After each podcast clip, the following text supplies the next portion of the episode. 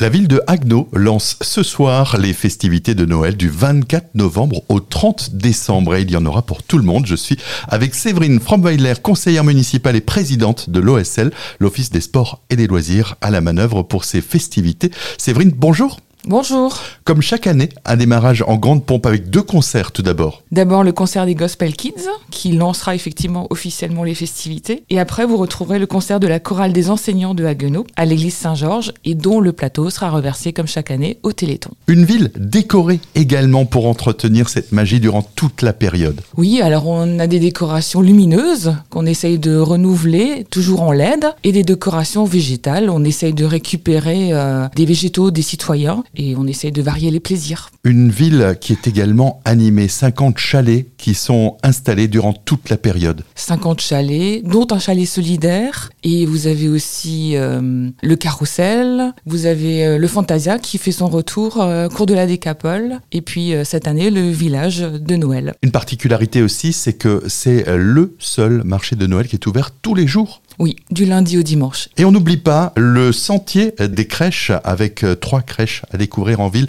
dans des thèmes différents. Oui, alors vous avez d'abord la crèche qui est euh, en bois, ensuite vous retrouverez la crèche de Cracovie et puis la crèche de Haguenau. Quelles sont un petit peu les particularités? Il y a une histoire autour de ces crèches à Haguenau? Oui, on a été, on a retrouvé en fait, euh, c'est historique, en 1420. Enfin, ils avaient retrouvé une crèche à l'église Saint-Georges et du coup on a fêté les 600 ans en 2020. Du coup on s'est dit tiens on pourra proposer peut-être une crèche à nos citoyens depuis 2020. À noter, et c'est une nouveauté cette année, durant toute la période de fête, une radio de Noël diffusera sur 99.2. On pourra y retrouver bien sûr toute l'actualité de Noël à Agno. Et puis Séverine, on vous retrouve aussi demain pour un plateau radio pour parler justement de toutes ces festivités. Merci à vous.